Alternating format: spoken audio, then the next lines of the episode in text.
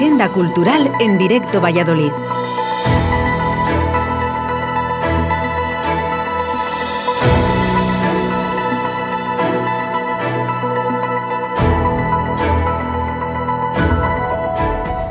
Queridos oyentes, ¿cómo estáis?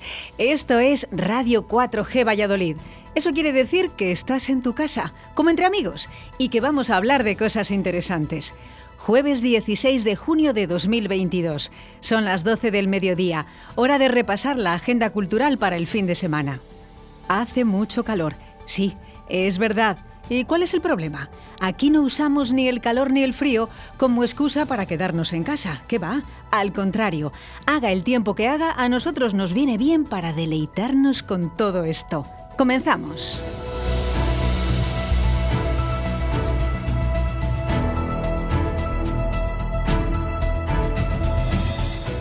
Momentos por Takaeli. ¿Te imaginas una fiesta sin música? ¿Un día sin música? ¿Un verano sin música? No, eso sería hasta cruel, ¿verdad? Nosotros tampoco. Por eso en esta sección nunca falta. Comenzamos con las propuestas de Portacaeli y en concreto con un plato fuerte. El viernes 17 de junio, concierto de la cantante y compositora tinerfeña Ana Guerra irrumpió en el panorama musical en 2017 con su participación en Operación Triunfo. Desde entonces acumula 11 discos de platino y uno de oro, nada menos. Ana Guerra llena grandes recintos con sus seguidores, pero en esta ocasión su paso por Valladolid forma parte de una gira más íntima y personal. Presenta su último álbum en formato acústico. El sábado descansamos y finaliza el fin de semana con el concierto de Xeria, el domingo, un proyecto relativamente joven, formado por músicos experimentados y con una clara vocación profesional. Han revolucionado la escena del heavy porque hacen un metal melódico muy interesante. ¿Tienes dudas? Corre a la web salaportacaeli.com.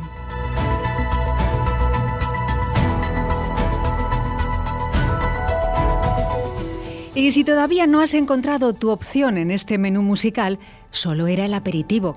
El fin de semana viene cargado de planes muy potentes. Prestad atención. El viernes 17, Fito y Fitipaldis estarán en la Feria de Valladolid a las 22.30. La gira se llama como el último disco, editado en 2021, Cada vez Cadáver, una de las bandas rockeras más conocidas del panorama nacional, desde que comenzaran su andadura a finales de los 90, por iniciativa de su líder Fito Cabrales. Seguimos, porque el sábado 18 a las 22 horas, en el Estadio José Zorrilla, seguramente el concierto más esperado del año, por fin, Alejandro Sanz en Valladolid. Previsto para 2020 y pospuesto en dos ocasiones por la pandemia, el cantante gaditano llega con su gira Sanz en vivo. Muchas entradas para gradas y tribunas están agotadas desde hace tiempo, pero todavía se puede disfrutar del concierto desde la pista. Para el Estadio José Zorrilla también será su primer gran concierto tras la pandemia y se espera que el montaje sea de lo más espectacular, así que los afortunados asistentes vivirán una experiencia inolvidable. Continuamos, el domingo también hay plan. Melendi toca en la Plaza de Toros de Arroyo de la Encomienda. Será a las 20 horas. La gira se llama Entre likes y cicatrices, oportunidad para escuchar en vivo la mezcla de rumba, pop y rock del asturiano Melendi. Y después de estos tres titanes de la música, vamos con otros menos conocidos pero de igual valor. Destacamos una iniciativa del Ayuntamiento de Valladolid, donde los protagonistas son las formaciones locales. Y es que el próximo martes 21 de junio se celebra el Día Europeo de la Música se habilitarán ocho espacios para que las bandas y solistas que lo hayan solicitado toquen en la calle.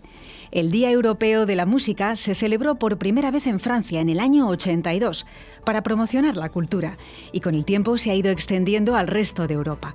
De esta forma, el martes 21 la música sonará en Valladolid desde las 12 a las 14.30 horas y desde las 18 a las 23, en lugares como la Plaza España, el Mercado del Val y el Atrio de Santiago, entre otros. En realidad, los músicos pueden tocar en cualquier punto de la ciudad, siempre y cuando lo hayan avisado previamente. Desde luego será una gozada pasear y dejarse sorprender por la música.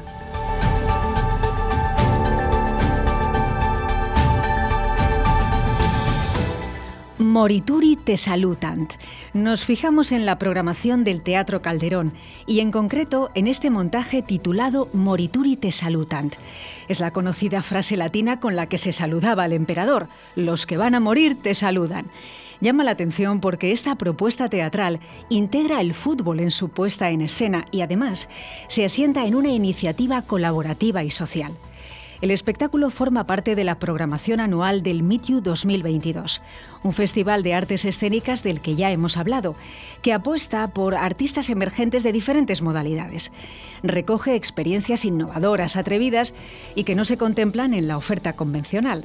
Bien, pues en esa línea, Morituri Te Salutant es un multifacético proyecto escénico y comunitario desarrollado por la compañía Raíces Aéreas, con la participación de la Asociación Pajarillos Educa de Valladolid y el Club Deportivo Dragones de Lavapiés desde Madrid, un club de barrio que utiliza el fútbol como herramienta de cambio social. Parte de una curiosa analogía entre los espectáculos con prisioneros de guerra del Imperio Romano y el fútbol actual, para concluir en cómo la cultura de la guerra está presente en nuestra identidad. En el montaje hay fútbol, danza y teatro documental es el fruto de una profunda investigación y de meses de laboratorios creativos con la comunidad del barrio de Pajarillos. Los protagonistas volverán a saludar al emperador, pero esta vez con sus reglas. Morituri te salutant se estrena en el Teatro Calderón los días 17 y 18 de junio a las 20 horas.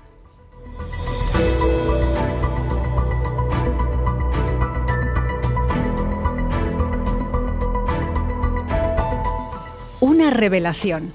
Así se llama una valiosa muestra visitable en el Museo Patio Herreriano y que merece atención. Pero antes destacamos que la Galería de Arte Contemporáneo de Valladolid está de aniversario. El 4 de junio se cumplieron 20 años de su inauguración.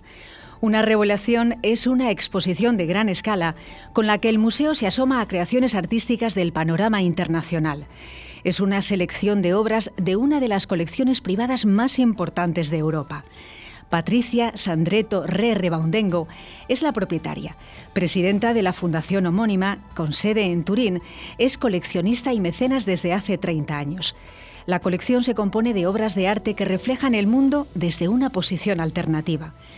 La muestra ocupa cuatro salas de la planta superior del museo y cada una de ellas se dedica a un tema significativo en el arte contemporáneo de las últimas décadas. Por ejemplo, la reflexión sobre el espacio y contexto en el que ocurre el arte, el tránsito del mundo analógico al digital, el feminismo y el lugar de la mujer creadora, o las múltiples lecturas que puede tener una obra. La colección de la Fundación Italiana es muy extensa. De hecho, la selección del Museo Patio Herreriano se da en paralelo a otra recopilación que se muestra en el Centro Andaluz de Arte Contemporáneo de Sevilla. Cabe destacar que la exposición tiene el patrocinio de Abadía Retuerta. De esta forma celebra también su décimo aniversario. Una revelación estará en el museo hasta el 1 de noviembre. Hay mucho margen, pero no os confiéis que el tiempo pasa volando y es una oportunidad única de admirar arte contemporáneo internacional.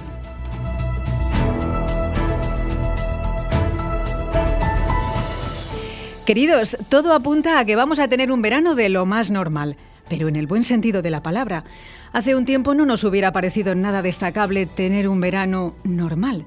Pero las cosas cambian y ahora la normalidad nos parece una bendición. No perdáis ni una oportunidad de ir a un concierto, a una fiesta, al teatro, al cine, a disfrutar del arte y hasta hacer vosotros arte. Claro que sí, que cada día sea un espectáculo. Nos despedimos. La agenda cultural no se toma vacaciones, hay mucho que contar. En siete días volvemos con más ideas. Hasta la próxima.